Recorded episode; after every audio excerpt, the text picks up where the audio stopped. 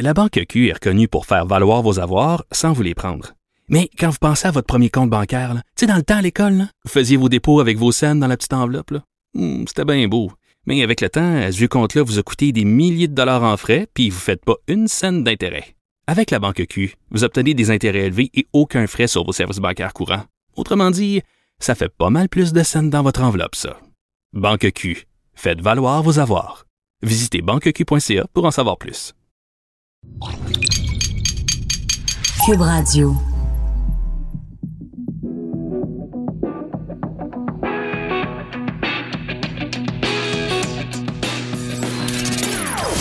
Des opinions bien à elle. Sophie Durocher. Son franc-parler ne laisse personne indifférent. On n'est pas obligé d'être d'accord. Bonjour tout le monde, c'est Sophie Durocher. Bienvenue à On n'est pas obligé d'être d'accord en ce 15 octobre 2018. Ben non, pas 2018, 2019. C'est que, en fait, un petit clin d'œil au fait que le 15 octobre 2018, c'était la première journée euh, en ligne, parce qu'on peut pas vraiment dire en onde, puisqu'on est une radio numérique. La première journée en ligne de Cube Radio. Donc, on célèbre aujourd'hui notre premier anniversaire. On souffle notre première euh, bougie. D'ailleurs, si vous allez voir sur mon compte Twitter, vous allez voir euh, des petits gâteaux qui ont été faits à l'effigie des différents animateurs, animatrices et des différents animateurs de, de balado. Alors, d'abord, évidemment, pour vous remercier, vous, les auditeurs, les auditrices, d'avoir été fidèles au poste pendant première année en vous souhaitant bien sûr de continuer à nous suivre pendant plusieurs années encore. Je voudrais aussi en profiter pour remercier bien sûr euh, toute l'équipe, euh, Hugo Veilleux et qui est à la recherche depuis les tout débuts, aussi bien pour On n'est pas obligé d'être d'accord que pour Devine qui vient souper, le balado que je co-anime avec euh, avec mon mari, mais aussi toute la structure, tous les gens, des grands patrons au, au, au personnel comme Simon Boulet, Grimard qui est à la mise en onde. Bref, toute cette belle équipe qui fait Cube Radio, mais aussi les invités. Parce que euh, quand on fait de la radio, ben c'est bien beau parler devant un micro, mais euh, des invités qui ont accepté de venir à une émission qui s'appelle On n'est pas obligé d'être d'accord, qui dans certains cas se sont un tantinet fait barouetter.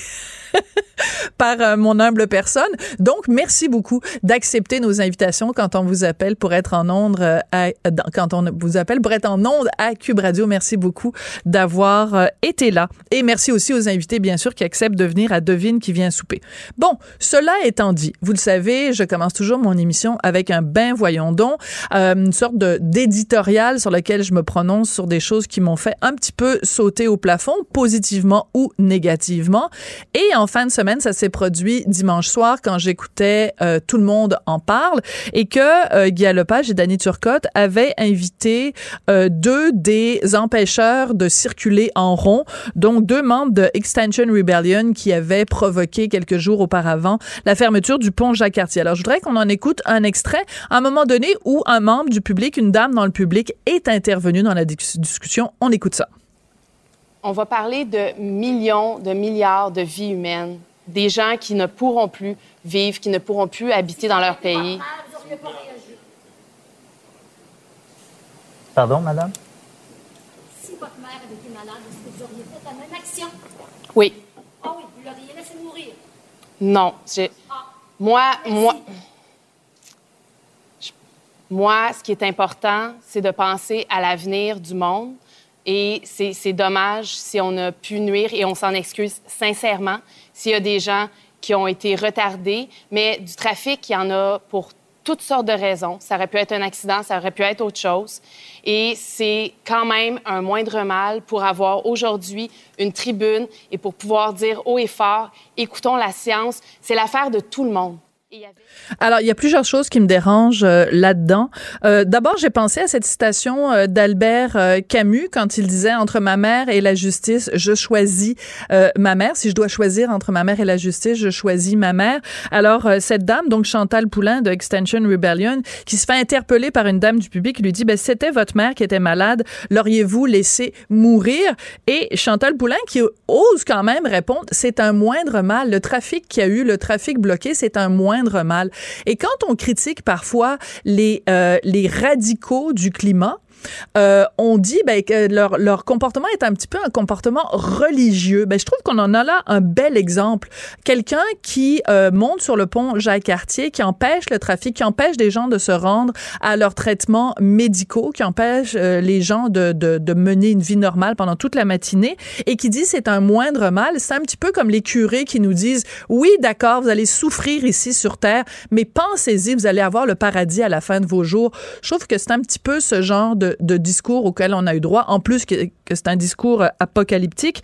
Mais je trouve que de répondre à cette dame du public qui posait une question bien plus sévère, d'ailleurs, que toutes les questions qui lui ont été posées ce soir-là, que ce soit par Danny Turcotte ou euh, par euh, Guy Lepage, cette dame-là, qu'on lui réponde, ben, c'est un moindre mal. La souffrance des gens qui ont été...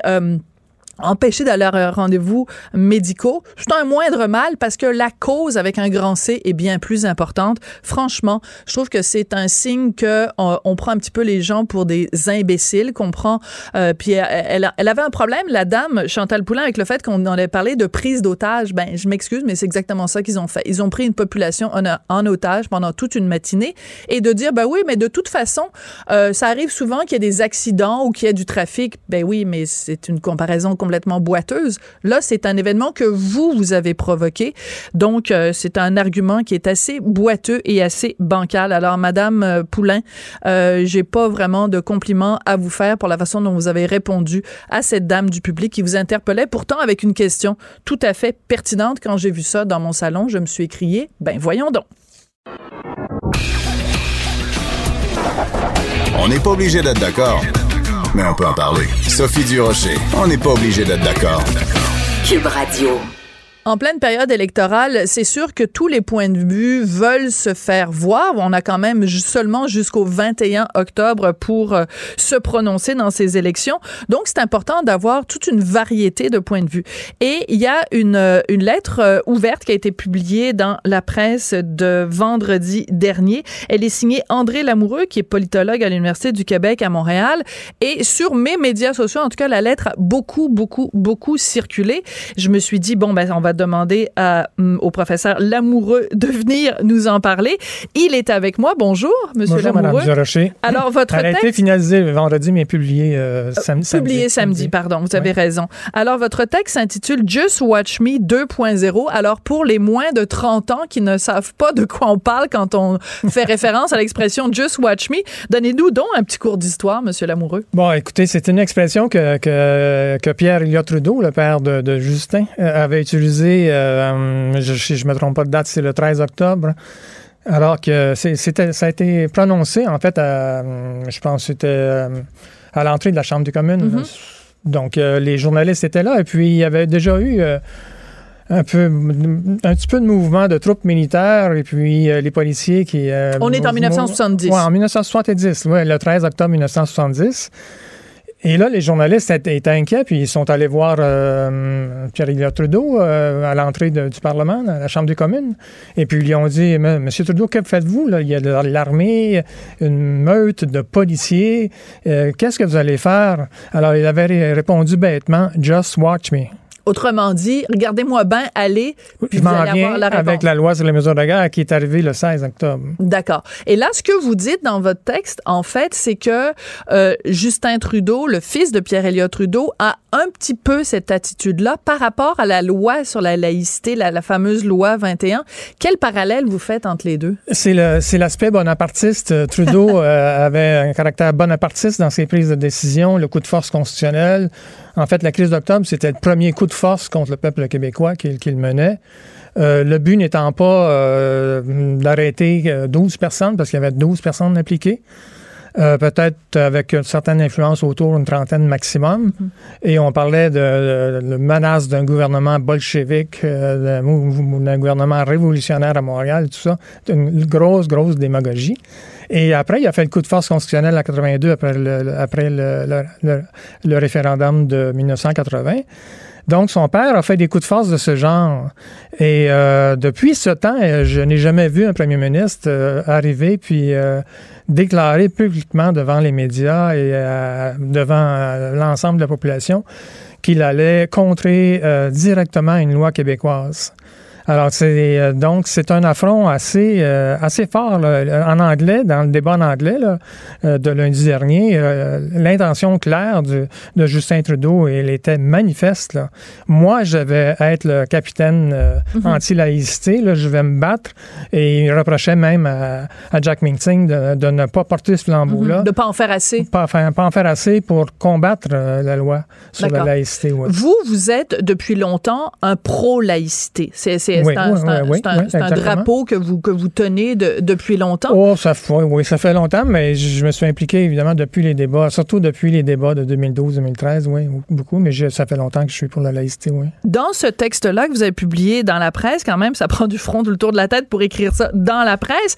euh, vous, êtes, vous allez, non seulement vous dites que la loi 21 est pas discriminatoire, comme l'a dit une, une, une chroniqueuse euh, euh, dans le débat mhm, euh, en anglais, mais vous allez plus loin, vous dites, il faut le dire, c'est une loi très modérée et à portée limitée. Alors, il y a sûrement des gens qui nous écoutent qui sont collés au plafond en disant, voyons, le professeur Lamoureux, euh, il... il, il, Ben, il- elle, est limi- elle est limitée, là. elle ne touche que, que les nouveaux enseignants des niveaux primaires. euh, euh, les écoles primaires et secondaires là, du secteur public. Là. Euh, donc, il y, a, il y a aussi un droit acquis, euh, ce qu'on appelait la clause grand-père qui a été introduit. Droit acquis. Et puis, mais les autres, les autres professionnels, même de l'enseignement dans l'école, euh, ne sont pas visés. Euh, les, euh, les orthopédagogues, euh, les, les Mais qu'est-ce que vous répondez? euh, Qu'est-ce que vous répondez à ceux qui disent que la loi 21 est discriminatoire? Quels arguments vous leur rapportez pour dire que selon vous, elle ne l'est pas discriminatoire? Elle n'est pas discriminatoire parce qu'elle protège un droit fondamental qui est au-dessus de l'expression de signes religieux dans le cadre de son travail, particulièrement dans les institutions publiques, si on parle de laïcité de l'État et des organismes publics. La liberté de conscience est un, un droit démocratique. C'est une question de, de connaissance et de culture générale. C'est un droit démocratique qui est au-dessus même de l'expression de la liberté de religion, parce que la liberté de conscience re- recouvre tout ceux qui veulent pratiquer une religion, ceux qui ne veulent pas, qui veulent pas être euh, influencés non plus par les religions, et, toutes sortes de, de- conceptions de la vie et des- une panoplie de valeurs en vérité. La liberté de conscience cherche à, cherche à protéger ça. Et euh, donc, de ce point de vue-là, la, la loi québécoise actuelle, c'est un, pro- un pas important majeur. C'est historique, mais elle est limitée parce qu'elle pourrait aller beaucoup plus loin. On pourrait interdire euh, les signes religieux, euh, on pourrait limiter considérablement les accommodements religieux, on pourrait euh, se questionner sur le financement euh, de, de mosquées qui sont salafistes. Il y a- en Suisse, on le fait. En France, on se questionne énormément là-dessus. Ou même sans cibler directement Ça- les mosquées, simplement de dire, de, de poser la question comment se fait-il qu'il y a congé de taxes ça, les exemptions municipales fiscales pour, pour les exemptions pour fiscales tout- dans la religion? Pour, tout- pour tous les organismes à caractère religieux. les- donc, euh, ça, on peut se questionner évidemment là-dessus. Et la, la- la loi québécoise, là, elle est vraiment modérée. Si vous prenez la loi de 1905, là, elle, elle commence par la La séparation. loi de la laïcité oui, en France. Ouais. Elle dit l'État ne reconnaît, ne finance et ne salarie aucun culte. Ouch! C'est Elle va direct. pas mal là. plus loin que C'est nous. pas mal solide, ça. Hein? Oui. Donc, on n'est pas là. Puis, en- au Québec, on n'interdit même pas le, le voile pour, le- pour les enfants, ce qu'on fait en France. Mm-hmm. Et pour une raison, c'est pour la, la raison, euh, Cat- Catherine Kinsler, Kinsler là, en France, la spécial- grande spécialiste de la laïcité, l'a bien expliqué. La raison, c'est pour protéger la liberté de conscience des enfants. Parce que l'enfant qui va à l'école publique, c'est obligé pour lui d'y aller. Il fréquente d'autres enfants qui lui envoient des signes religieux, probablement par, par, demande, par exigence de leurs parents et non pas de l'enfant lui-même. Et ça affecte directement sa propre liberté de conscience. Et en France, on a décidé pour ça, même dans le- de l'interdire pour les enfants. Oui, Donc, c'est Parce modéré. que vous faites référence à ça dans, dans le texte. Vous dites euh, que, euh, bon, par exemple, euh, les Français, les Belges, les Suisses, les Autrichiens ont décidé, eux, de faire une interdiction totale du niqab dans l'espace public. La burqa, Et des deux. C'est ça, le Ouais. niqab et, la, et la burqa. Et vous dites même, est-ce que donc ces pays européens sont-ils devenus racistes et islamophobes? Et ça, c'est intéressant comme question que vous soulevez parce que au Québec, où si on, si on suit votre raisonnement, de dire en, en effet que la loi 21 est euh, li- euh, limitée et modérée, même avec cette loi limitée et modérée, on se fait traiter de raciste, d'islamophobe, de xénophobe, etc. Euh, alors que, je veux dire, dans des pays où ils vont Ben, beaucoup plus je loin, donne un autre, exemple, le Maroc. La Tu- oui. La- le Maroc a décidé, Ouais. il y a deux ans, un an, une, une année et demie à peu près, d'interdire la production et la distribution du voile intégral euh, du niqab et burqa au Maroc. Et l'ancienne ministre de la Famille a dit que- qu'elle était Lorsque ça a été voté, elle, a- elle a dit qu'elle était tellement heureuse Hmm. que ce signe d'oppression des femmes soit, soit, soit contrôlé par l'État et qui empêche la distribution et la vente et la production de, de, de, de- de ce signe. Et elle disait, ce n'est pas dans notre culture. C'est incroyable. Et elle était ministre de la famille et musulmane. dans un pays, Dans un pays où la religion la charia officielle, existe ben, tout à fait. c'est ça, le code Mais c'est intéressant de mettre ça en lien avec donc le fameux Justin Trudeau qui euh, a gagné en partie ses élections en 2015 contre les conservateurs parce qu'il y avait cette, cet exemple d'une d'une femme portant le niqab qui réclamait le droit de pouvoir euh, faire son assermentation de citoyenneté euh, en portant le niqab et les libéraux disaient ben oui on trouve ça formidable c'est génial. Les les conservateurs disaient c'est hors de question. Et quand euh, Trudeau a gagné la première chose qu'il a faite c'est que sa ministre de la justice Ah oui, a ah appelé oui, oui. la dame en question pour la C'est ce féliciter que je pour le dans, le texte. bon Puis Alors- moi, j'irais même plus loin. La Tunisie de Bourguiba a interdit les signes religieux. C'était des Tunisiens. Ils n'étaient pas racistes. Il était laïque. Ça a duré longtemps. Juste- mais alors pourquoi comment on fait Même de- chose à? Mhm. en Turquie. Ça a été combien de temps? 50 ans, la, la Turquie laïque? Mais, mais pourquoi alors comment on fait pour euh, faire de la de la pédagogie? Parce que vous vous êtes professeur donc c'est c'est un peu votre rôle comment on fait pour faire de la pédagogie pour expliquer aux gens pour faire la dissociation entre laïcité et racisme xénophobie islamophobie euh, etc etc comment Moi, je on fait pour Je- moi, je pour m'appuie dissocier euh, les quand deux? jusque ça même avec des étudiants, je m'appuie souvent euh, sur euh, sur la- un jugement qui a été qui a été justement euh, rendu en Belgique à propos Mhm. d'une entreprise où une femme, alors que l'entreprise avait une politique de neutralité stricte pour ses employés en matière religieuse, une, une femme a décidé tout d'un coup, une téléphoniste, de porter son, son hijab contre la directive de- du directeur. Le directeur l'a congédié. Elle a, ensuite contesté dans toutes les cours jusqu'au sommet en Belgique et jusqu'à la grande chambre de la Cour de justice européenne. Mhm. Et la, la chambre a expliqué euh, à cette dame-là que c'était le droit d'un employeur, en fonction de- des- directives qu'il veut bien mettre en œuvre, d'imposer des tenues ves- vestimentaires et donc d'interdire le port de signes religieux. Et euh, la Cour avait expliqué que comme vous, vous ne respectez pas cette Hmm. directive-là et que tout le monde dans l'entreprise le respecte, c'est vous qui introduisez Hmm. un, un mécanisme de discrimination à l'endroit des autres qui, eux, se se conforme à la Ouais, se conservent ils ils respectent la réserve totale en ce qui concerne. Donc, donc les gens feraient donc de la Cour avait dit, la Cour, euh, dans son jugement, euh, en arrive à la conclusion que vous n'êtes pas victime de discrimination directe ni indirecte. C'est vous qui voulez introduire un privilège dans l'entreprise. Hmm. Donc, c'est un argument euh, à utiliser. Euh, quand vous euh, faites, euh, vous écrivez donc ce texte qui a beaucoup, beaucoup circulé, qui a beaucoup été euh, commenté, vous finissez en disant, euh, pour défendre la laïcité, il y a juste un seul choix possible, c'est le bloc euh, québécois, parce que, évidemment, euh, vous dites, bon, je vais juste vous citer, une forte députation du bloc permettra de contrer cette campagne de dénigrement, de mépris de la démocratie citoyenne.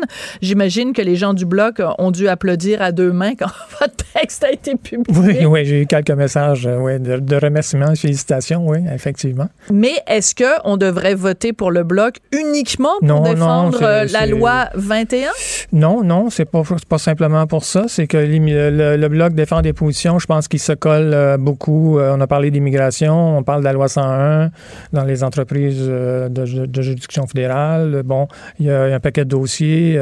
il y a la question de la péréquation. Il y a, il y a b- il y a beaucoup de prises de position du Bloc qui, qui sont assez collées et qui reprennent un peu, je, je- je- je dirais, l'esprit de des années 2004, 2005, 2006, au sens qu'ils se battent sur des dossiers concrets qui peuvent éventuellement, euh, où ils peuvent disons, euh, obtenir des gains.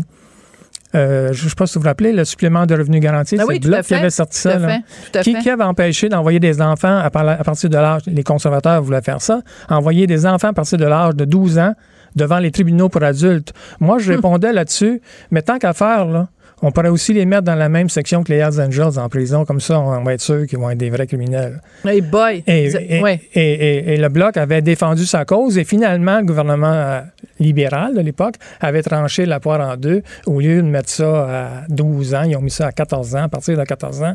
Mais avant, anciennement, c'était à 16 ans. Et le Québec Mm. disait, faites pas ça. On réussit à, à resocialiser ces gens-là. D'accord.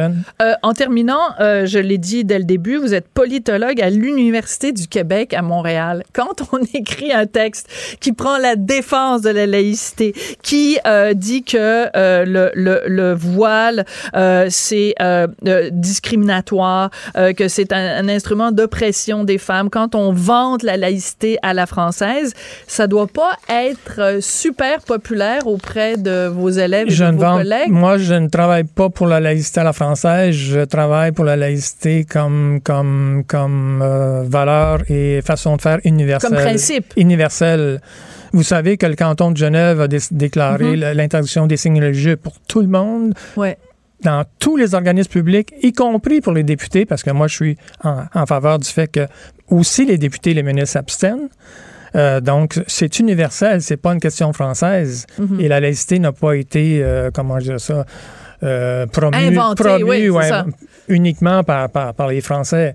Donc, euh, c'est certain qu'à l'UQAM, il y a beaucoup de gens qui sont hostiles à cette... euh, mais je pense que euh, on se trompe de, on se trompe d'a- d'adversaire parce que le port du niqab, le port du, de la burqa et même, et même le port, même le port du, du, du hijab, c'est un étendard et euh, une trame fondamentale des i- d'idéologies politico-religieuses qui, s'appelle le salafisme et le wahhabisme et l'idéologie La Banque Q est reconnue pour faire valoir vos avoirs sans vous les prendre.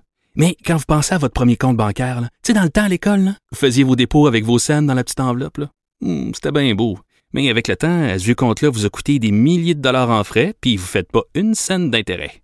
Avec la Banque Q, vous obtenez des intérêts élevés et aucun frais sur vos services bancaires courants. Autrement dit, ça fait pas mal plus de scènes dans votre enveloppe, ça. Banque Q. Faites valoir vos avoirs. Visitez banqueq.ca pour en savoir plus. des frères musulmans. Et là, on n'est plus dans la pratique religieuse et la piété et tout ça. Là. Donc, il faut distinguer les idéologies politico-religieuses qui n'ont rien de progressiste. Là. Les homosexuels, là, l'État islamique, là, il la lançait au, au- euh, du, bas, bas de- du bas de 5-6 étages pour, Mhm. pour être sûr qu'ils crèvent. Là. Oui, mais il ne faut pas non plus faire un Non, amalgame entre quiconque porte le hijab et non, pas du islamique. tout, pas du tout. Faut pas, faut pas tomber si non, non, non, plus. non. Puis je dis pas que les femmes qui portent le hijab sont, sont des salafistes, mais, mais les idéologies intégristes islamistes, pour eux, pour, pour cette idéologie-là, c'est un étendard intouchable. Et donc, c'est porteur de sens. C'est simplement ça que je veux vous dire. C'est pas un simple vêtement. Voilà. D'ailleurs, Comme- Jack Metzing l'avait dit lui-même en Californie en 2015, lorsqu'il était allé à un rallye de, de Sikhs intégristes. Là, il avait dit que euh, au début, il portait ça pour faire cool, mais ensuite, il a dit Je le porte parce que je me suis aperçu que ça avait un effet pour la défense de notre cause, Bon. c'est-à-dire la, la création d'un calice sikh. euh, C'est ça, parce qu'en fait, euh, quand on parle de signes religieux au Québec, et visés par la loi 21, il n'y a pas que le hijab, bien sûr. Il y a le turban sikh, il y a la kippa euh, juive, il y a la croix catholique Ben et tout autre signe Ben oui, religieux. Tous De les toute façon, signes religieux sont porteurs de sens. C'est facile de savoir lesquels. Vous avez juste à ouvrir un, livre de cours de ECR. Vous allez avoir toute la liste des signes religieux qui sont visés par la loi 21. C'est drôle, hein, quand on en parle dans les cours de ECR, c'est clair pour tout le monde. Puis quand c'est la loi 21, tout le monde dit, ah ben là, c'est pas clair votre affaire. Ben, ouvrez un livre de ECR euh, dans, dans, dans, dans le sac d'école de vos enfants, vous allez voir la liste. Monsieur Lamoureux, ça a été euh, un plaisir de vous parler. Alors, je, je fais référence donc à votre texte Just Watch Me 2.0 qui a beaucoup, beaucoup fait jaser, publié donc en fin de semaine dans la presse. Vous êtes politologue à l'Université du Québec à Montréal. Merci beaucoup. Merci beaucoup. À la prochaine. plaisir. On n'est pas obligé d'être d'accord. Pour nous rejoindre en studio, Studio à commercial cube.radio. Appelez ou textez 187 Cube Radio. 1877 827 2346. Alors, vous vous souvenez, jeudi dernier, quand il y a eu donc le dernier débat en français dans cette campagne électorale, à quel point euh, c'était émouvant de voir cette dame, Lise Pigeon, qui souffre de sclérose en plaques, qui a adressé une question à tous les candidats et candidate pour euh, au poste de premier ministre du Canada. Elle leur a adressé donc une question sur euh, la loi sur l'aide médicale à mourir. Ça a beaucoup fait réagir les gens et je voulais en parler avec le docteur Alain No que vous entendez souvent à mon émission. Il est médecin en soins palliatifs au CHU de Québec. Docteur No, bonjour. Bonjour, Madame Durocher. Merci pour l'invitation. Ça fait toujours plaisir. Docteur No, comment avez-vous réagi quand vous avez entendu la question de, de Madame Pigeon, euh, qui s'est en fait euh, euh, pas immiscée, je veux pas utiliser ce mot-là, mais qui a pris sa place vraiment qui lui revenait dans cette campagne électorale? Ben, je pense que comme tout le monde, j'étais très très touché euh, d'entendre et de, et de voir cette dame aussi dans sa question. Et, et ça nous ramène aussi euh, à la souffrance de grands malades qu'on a abandonnés avec nos lois actuelles sur l'aide médicale à mourir, il faut le dire, depuis quatre ans. Euh, des grands malades comme Madame Pichon, comme Monsieur Truchon, comme Madame Gladu, mm-hmm. qui euh, ont, ont, des maladies incurables, qui vivent de grandes souffrances et qui disent, euh, ben moi, le moment venu, quand ma vie ne fera plus de sens, j'aimerais qu'on puisse m'aider à mourir dans ce que je considère être mourir dans la dignité. Et euh, ce qui fait que malgré nos lois sur l'aide médicale à mourir, ben, depuis quatre ans, on a vu des gens aller mourir en Suisse, mm. se suicider, faire des grèves de la faim, mm. parce qu'ils n'étaient pas considérés en fin de vie, mais ils étaient quand même de grands malades souffrants et incurables qui n'en pouvaient plus. Mais j'aime beaucoup la, la notion, euh, le, votre choix de mots de dire abandonner, parce que je trouve que c'est vraiment ça qu'on sentait euh, dans la voix de, de Madame Pigeon. Alors pour ceux qui n'ont pas suivi euh, le débat de jeudi dernier, on va vous faire écouter euh, un extrait donc de la question de cette très courageuse Madame Pigeon. J'ai 63 ans, je suis atteinte de sclérose en plaques depuis près de 30 ans et surtout d'arthrite rhumatoïde sévère depuis 12 ans. Je ne marche plus, je souffre, je porte des culottes d'incontinence, j'ai des plaies de pression et j'en passe. Madame May, messieurs, afin de permettre à vos proches et à nous tous un jour d'avoir le droit de mourir dans la dignité, promettez-vous aux électeurs, oui ou non, d'alléger la loi actuelle comme le recommande la juge Baudouin de la Cour supérieure du Québec, mais ce, bien sûr, sans créer d'embûches supplémentaires. Sans créer d'embûches supplémentaires, c'était très important qu'elle rajoute cet élément-là, n'est-ce pas, docteur No? Voilà, absolument. Et je pense que c'était euh, une, euh, une, phase extrêmement importante. C'est-à-dire que on, on, sait maintenant, à, la lumière du jugement de la Cour supérieure du Québec, que le critère de fin de vie devra être retiré, tant par le gouvernement provincial que le gouvernement fédéral. Euh, comme les deux paliers de gouvernement n'ont pas interjeté appel, ben, ils ont six mois à partir de la date du jugement, mm-hmm. le 11 septembre dernier, pour retirer ce critère. Maintenant, il est important que, d'une part, que les gouvernements ne fassent pas appel de ce jugement, et deuxièmement, qu'on fasse un travail qui sera dans l'intérêt euh, ultime des malades, euh, parce que il est facile de retirer un critère, mais de le remplacer par un autre tout aussi confus mm-hmm. et limitatif.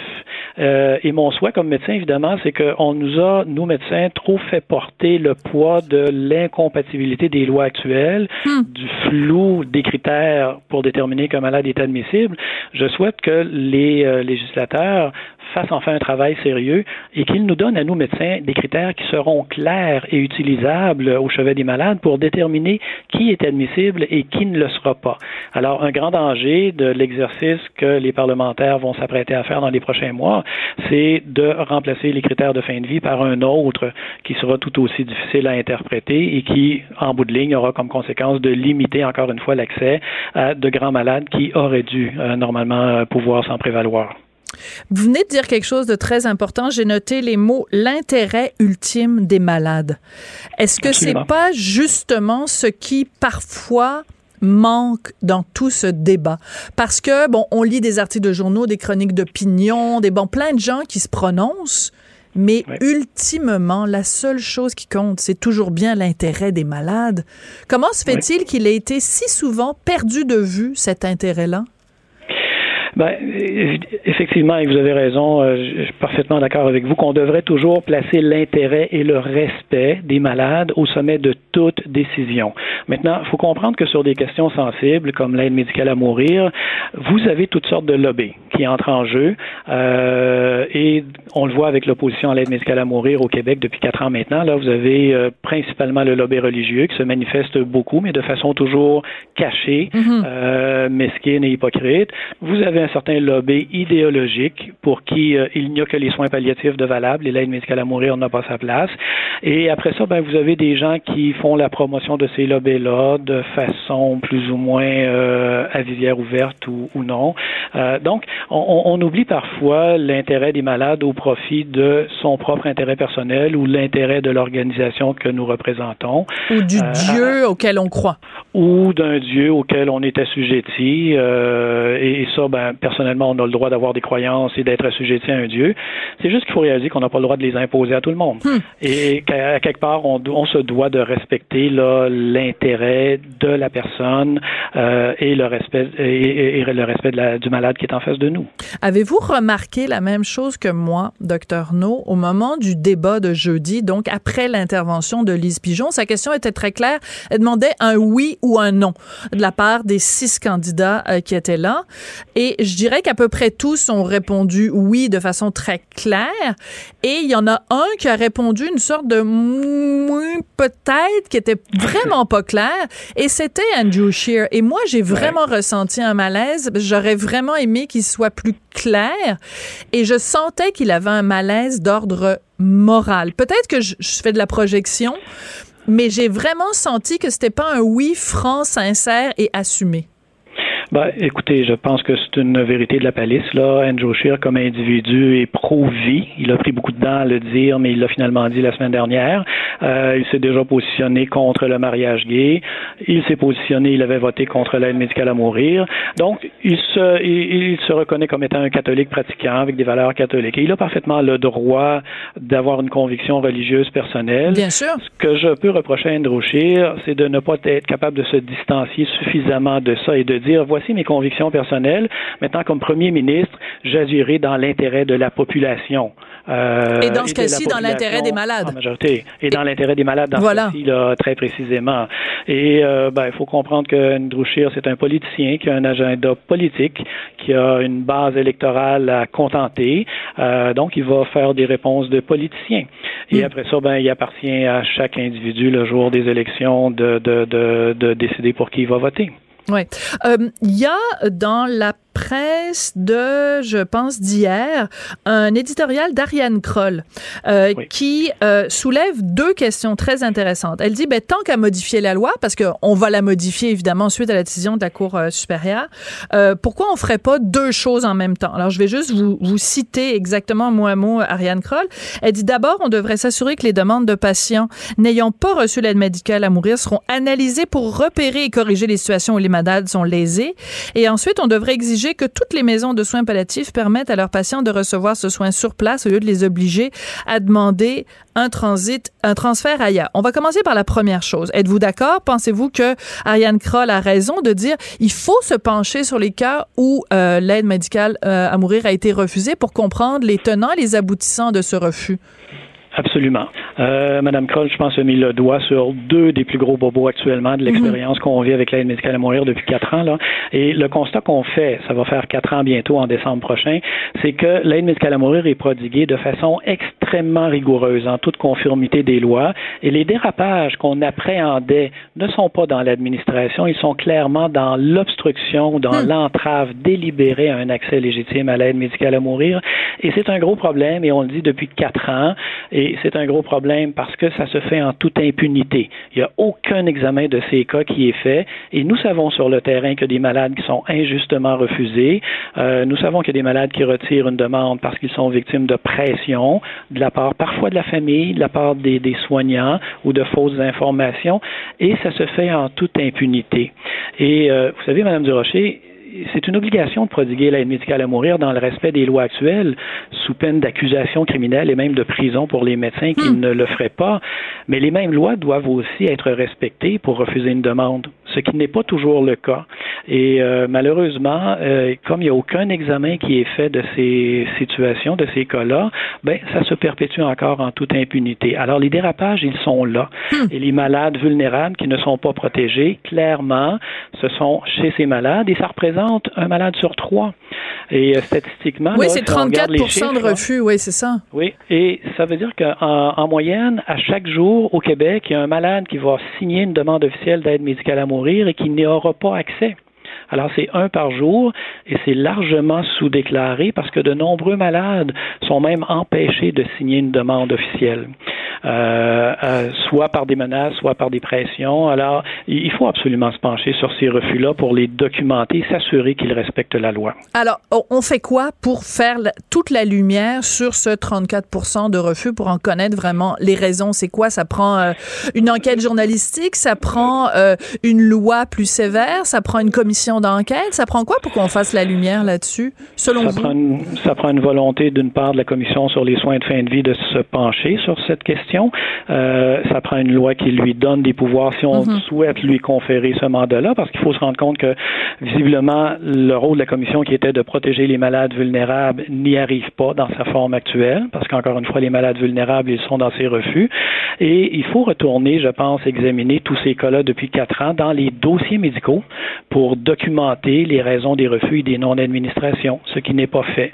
Alors, il faut retourner en arrière pour le documenter, pour pouvoir apporter les correctifs qui s'imposent. Oui. Alors, juste pour résumer, pour être sûr de bien comprendre, c'est que quand on a parlé, quand on a commencé à parler de l'aide médicale à mourir, certains craignaient un dérapage en disant ces gens-là sont vulnérables, donc il va y avoir trop d'aide médicale à mourir. Vous, ce que vous dites, le bilan qu'on fait, c'est que oui, ces gens-là sont vulnérables, mais pas pour les raisons qu'on pense. C'est que la vulnérabilité, elle se trouve à être au contraire du côté de on n'en a pas fait assez c'est-à-dire que les gens qui auraient dû y avoir accès, qui auraient dû y avoir droit, n'ont pas eu accès, ils n'ont pas eu droit. Donc, la vulnérabilité, elle est chez ces malades-là très malades, mais qui avaient toute leur capacité décisionnelle, toute leur tête, et à qui on a empêché d'avoir accès à l'aide médicale à mourir. Et il faut absolument répondre à ces questions-là, le pourquoi et le comment ces gens-là ont euh, se sont vus refuser une demande qu'ils faisaient de façon tout à fait légitime et, légale, bien sûr.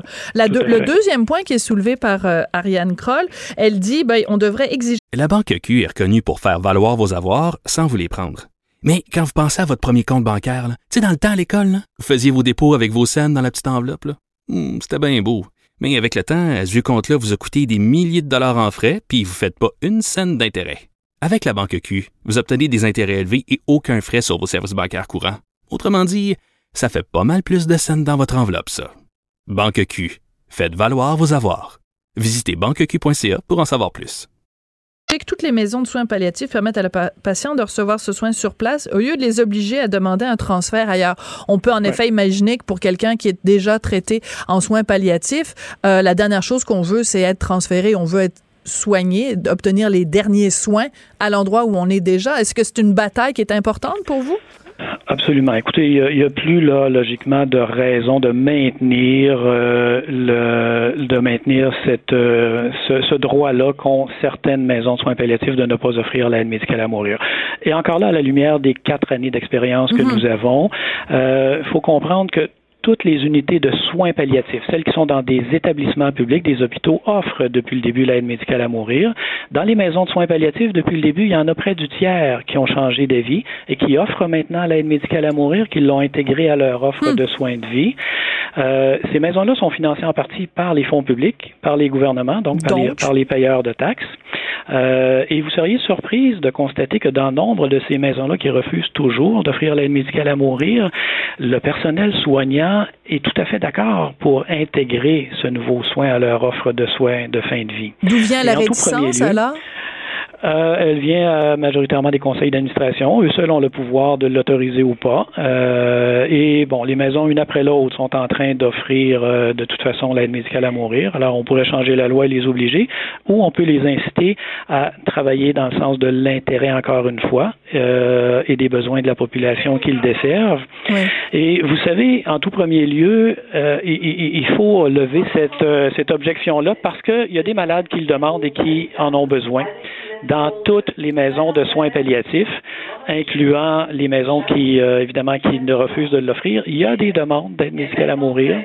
Et euh, ce qu'on fait à ce moment-là, c'est que, je veux dire, on s'en, j'ai utilisé le mot débarrasser, Hmm. dans le sens où on met le malade dans une ambulance, on appelle l'hôpital public pour dire où est-ce qu'il y a une chambre de libre, et on se dépêche de transférer ce malade euh, pour qu'il aille mourir à un endroit qu'il n'avait pas choisi, qu'il ne voulait pas, et avec des gens qu'il ne connaît qu'il pas. ne connaît pas. Donc, le, le- la portion dignité de mourir dans la dignité vient en partie, à tout le moins, d'être euh, d'être euh, évacuée. Docteur Euh, No, euh, merci de continuer à vous battre pour euh, les droits euh, de, de, de ces gens vulnérables, les grands malades qui réclament juste une chose, en fait, c'est de pouvoir partir selon leurs termes, au moment et de la façon euh, que eux-mêmes ont choisi. C'est quand même un droit assez euh, fondamental en regard de la loi qu'on a voté et qu'on s'est donné collectivement. Merci beaucoup, docteur No. Je vous en prie. Au revoir. Bonne journée. Docteur Alain No, donc, qui est médecin en soins palliatifs au CHU de Québec. La preuve qu'il est vraiment médecin, c'est qu'on entendait justement les annonces de l'hôpital pendant qu'il nous parlait. Après la pause, on va revenir sur toute cette histoire de Fortnite euh, qui rend les jeunes accros. On en a eu un exemple absolument frappant dans le journal de ce matin. On se parle de tout ça après la pause. On n'est pas obligé d'être d'accord, mais on peut en parler. Sophie Durocher, on n'est pas obligé d'être d'accord. Cube Radio. Alors, vous avez peut-être vu ça à la une du journal euh, ce matin, Journal de Montréal, Journal euh, de Québec, un jeune en thérapie pour combattre sa dépendance au jeu Fortnite. On savait qu'il y avait des cas comme ça qui existaient puisqu'on savait euh, depuis quelques semaines maintenant qu'il y avait un avocat au Québec qui avait décidé de lancer une action euh, collective contre Epic Games, les créateurs du jeu vidéo Fortnite, en disant que ben ça c'était prévu comme ça, que le jeu avait été créé pour créer une dépendance chez les jeunes. Mais j'avoue que de voir le visage de ce tout jeune homme euh, qui a l'air absolument charmant et de voir le mot accro à côté de son visage angélique, ça, ça ébranle quand même. On va parler de tout ça avec Cathy Tétrault, qui est directrice générale du Centre CyberAide de Québec. Bonjour Cathy, comment allez-vous? Bonjour, ça va très bien. Bon, ça va très bien, puis en même temps, pour euh, les gens qui, comme vous, dénoncent depuis des années la cyberdépendance, de voir que dans le débat actuel, les gens sont là en train de se demander, mais comment ça se fait que nos enfants sont accros aux jeux vidéo? Ça doit être un peu frustrant. Vous devez vous dire, coudon, je prêche-tu dans le désert depuis quatre ans, moi? Depuis huit ans. Huit ans. Euh, je dois dire que les, les, quand je rencontre les parents, quand je rencontre les gens en personne, ça passe. Quand j'en parle souvent, comme avec vous, ça passe. Mais, mais je dois dire que plus haut ou euh, dans la société en général, ça peut être mal reçu. Et, euh, cette semaine, j'ai reçu des commentaires euh, en, en me disant ben voyons la vieille ma tante, euh, t'as jamais gamé, comment tu peux commenter? Et boy! Et, oui. Et là, je dis mais, mais voyons donc, on essaie juste de passer un message de prévention parce que oui, oui, les jeux de console en ligne, hors ligne, sur tablette, etc.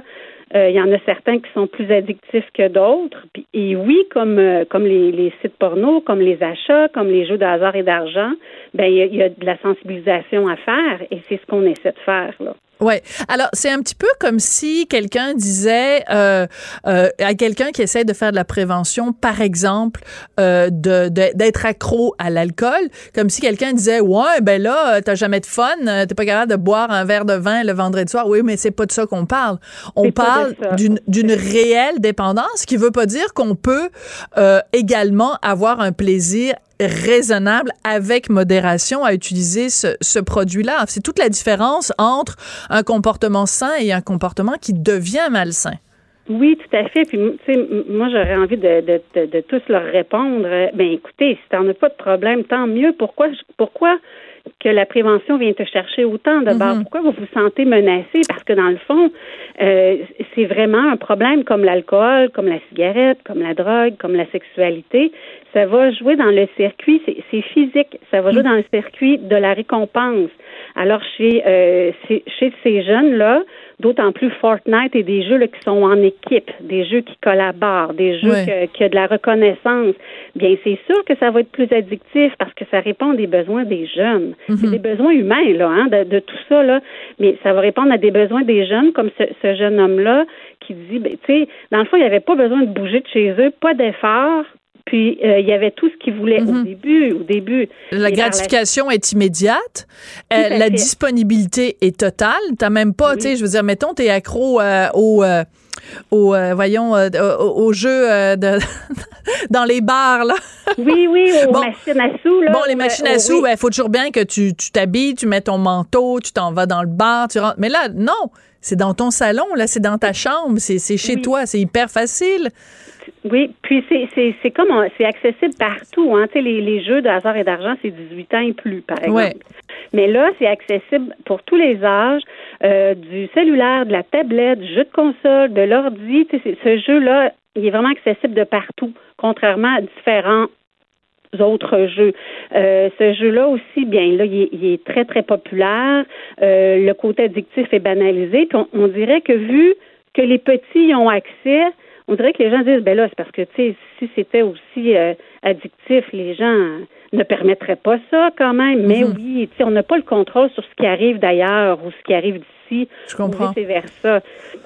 Alors, ce qui est arrivé en fin de semaine, c'est que le jeu Fortnite s'est arrêté. En fait, euh, quand les jeunes voulaient jouer, ben là, il y avait comme un écran noir avec un rond. Enfin, bon, je sais pas trop les détails, mais bon, c'était arrêté. Puis là, on pensait, tout le monde pensait, bon, c'est la fin de Fortnite. Finalement, c'est juste une autre gimmick de marketing pour dire, ah ben non, finalement, c'est la version 1 de Fortnite. Mais là, maintenant, c'est la version 2 et c'est formidable. Puis ça va être encore meilleur que la version 1. Vous, vous devez vous prendre la, la tête entre les deux mains puis la, la frapper sur le mur en disant coudon on n'arrivera jamais c'est comme une, une- une- un hydre euh, tu sais dans la mythologie là tu coupes un, un bras puis un autre bras qui repousse de l'autre côté Oui, oui, c'est, tout à fait ça. C'est de dire. Puis, mais il y avait annoncé quand même, Epic Games avait annoncé à, à, à ses euh, 2 millions quelques joueurs, je sais pas trop, que, que, était pour arriver quelque chose pour la nouvelle version. Donc, les, les, les gens s'attendaient à quelque chose, mais peut-être pas aussi fort. Et là, ce qui est- moi, ce que je, que, ce que encore là, je déplore, c'est que de l'enlever, là, il y en a plein qui étaient en, en pleine partie, il y en a Ouais. bon, de l'enlever comme ça, sans, sans aviser et de, et de dire attendez maintenant en avant que ça revienne, puis ça a été long avant que ça revienne. Le besoin, le besoin a été créé là. Là, il y a un besoin très très fort qui a été créé, puis ils n'ont pas eu besoin de payer pour de la pub. C'est de la pub. ça. Ça, s'est parlé au travers le monde. Alors, ils ont fait un deux pour un, eux autres. Là, ils ont vraiment. Tu sais, des fois, tu dis, ben oui, OK, c'est une entreprise, puis c'est de faire des sous, mais là, la morale ou l'éthique, il n'y en a plus, là. ouais Tu sais, alors, c'est ça. Les valeurs, on essaie de les prôner d'un bar, puis c'est ça qui arrive de l'autre bar. ben, c'est à dire qu'en fait c'est comme si euh, il y avait un pusher qui, euh, dans, en- en- en dans, dans un claquement de doigts, euh, faisait en sorte que, ben, je sais pas, moi, je vais faire une comparaison évidemment boiteuse, mais Tout à fait. Non, non, non, non, mais c'est le lien. On parle de ceux qui sont dépendants, là. On Oui, le lien. c'est Bon, ça. toujours. Alors, c'est comme s'il y avait un pusher qui, en claquant des doigts, s'était arrangé pour qu'il n'y ait plus de coke, plus de cocaïne euh, partout à travers le monde pendant, euh, je sais pas moi, 24 heures. Ben là, tout le monde est en sevrage, tout le monde, tous les gens qui sont accros à ça. Puis là, il dit, ah ben non, finalement, c'était juste une blague. On vous offre juste la coke 2.0. Elle est meilleure que la coke numéro 1. Ouais, c'est ça, c'est, elle est plus blanche. Une Puis on n'a même pas besoin de faire la pub pour la nouvelle Coke parce que parce qu'on vous a mis en sevrage, tous les journaux vont en parler. Fait qu'on s'achète de la publicité. On, on a de la publicité gratuite, on n'a même pas besoin de dépenser pour l'acheter. Oui, puis c'est ça, puis les gens vont encore dire, ils vont nous entendre, puis il y en a certains qui gagnent, puis ils vont dire, mais voyons les deux matantes qui parlent aujourd'hui. Non, c'est réel, ce qu'on dit. Ça a l'air de beaucoup vous déranger, Cathy, de vous être fait traiter de ma tante. Moi, ça fait comme 20 ans que je me fais traiter de ma Ah, tante. non, je suis mais tellement moi, habituée. Ça commence. Il va falloir que vous me parliez de vos, vos, euh, vos facteurs de protection. Là. Mais moi, j'en revenais pas. Puis, tu sais, je veux dire, oui, c'est vrai le lien qu'il y a à faire, le parallèle qu'il y a à faire. Puis, il y en a des consommateurs de cocaïne. Puis, tu sais. Ça, mais il y en a qui vont en consommer. Puis, ils vont être en mesure de tout faire ce qu'ils ont à faire. Des consommateurs d'alcool, des consommateurs de. Bon, peu importe. Il y en a qui vont en consommer. Puis, on n'est pas dans le. On juge pas la consommation en ce moment. On fait juste dire quand tu en as réellement de besoin, quand c'est rendu un besoin qui ta seule activité amusante dans ta vie, Mm. elle fait couper pendant 24 heures, c'est certain que tu restes assis devant puis t'attends que ça revienne. Oui. Moi, c'est ça. C'est c'est ce côté-là qui est venu me chercher. Là. Ben, c'est-à-dire qu'en fait, c'est, c'est bon, évidemment, c'est pas un hasard que, que le journal ce matin nous raconte euh, l'histoire de Johan Morin qui a, qui a 14 ans et, qui nous raconte sa thérapie. Mais pour en arriver en thérapie, c'est pas juste qu'il jouait de temps en temps. Là, Euh, son, son témoignage est quand même assez, euh, euh, ça, ça ébranle. Il jouait 18 heures par jour, il dormait plus, il se brossait plus les dents, prenait plus sa douche. En même temps, il y a beaucoup d'ados, ils sont pas accros à Fortnite, puis c'est difficile de leur faire prendre leur douche puis se brosser les dents, là. Oui, mais c'est ça qu'il faut, faut faire la part des choses, c'est-à-dire la cyberdépendance, c'est quand ça touche tellement. Hein, Excusez-moi la aussi, blague, mais pas Fortnite. Non, non, non, non, mais Ouais. c'est ça, c'est quand ça touche toutes les sphères de sa vie, c'est qu'il ne vit plus que pour ça, comme une dépendance dans, à une autre substance. Donc, il n'y a plus rien à faire. Tu sais, tu ne le rejoins plus, là. C'est, c'est, tout est tout est à plat. Donc, pour prévenir ça pour les parents, comme il y a des, avant les parents n'avaient pas d'informations. Là, il y en ont là, depuis quelque, quelque temps quand même. Puis, tu sais, instaurer une routine, un équilibre, puis dites non. Moi, j'aimais ça comme M. Martineau. Non, on dit non. Martineau, je sais pas de qui vous parlez. Non, non plus. Non. Mais, quand il a dit non, c'est-à-dire, euh, il y a un mois, il y a des, par contre, c'est pas juste le non, c'est vraiment d'instaurer une routine, de leur dire, je comprends que ce soit difficile à quitter, tellement le fun. Cathy, c'est le mot le plus difficile à prononcer pour des parents en 2019 et je m'inclus là-dedans et j'inclus Monsieur Martineau aussi là-dedans. C'est facile à dire, c'est pas facile à faire. Ah oui, c'est on, facile à dire. on fait moins d'enfants qu'avant, on les surprotège, on les on a on a peur de les, de les, de les froisser, on veut être amis avec nos enfants et le dernier mot qu'on a envie de leur dire c'est non. Il faut qu'on se pose cette question-là collectivement, comment ça se fait qu'on a tellement de à dire non à nos enfants Je pense qu'on a tous une réflexion à faire là-dessus. Oui. Merci beaucoup, Cathy. Cathy Tétrault, directrice générale du Centre CyberAide de Québec. Alors, si vous avez euh, des problèmes, ben, allez chercher de l'aide. Puis, si vous voyez des gens autour de vous qui en ont, euh, allez chercher de l'aide aussi. Alors, j'ai évidemment massacré son nom tout à l'heure. Je voudrais remercier Samuel Boulay-Grimard qui est à la mise en onde. Hugo Veilleux, je massacre jamais son nom. Ça fait un an qu'on travaille ensemble. Merci et à demain. Pour écouter cette émission, rendez-vous sur cube.radio ou téléchargez notre application sur le Apple Store ou Google Play.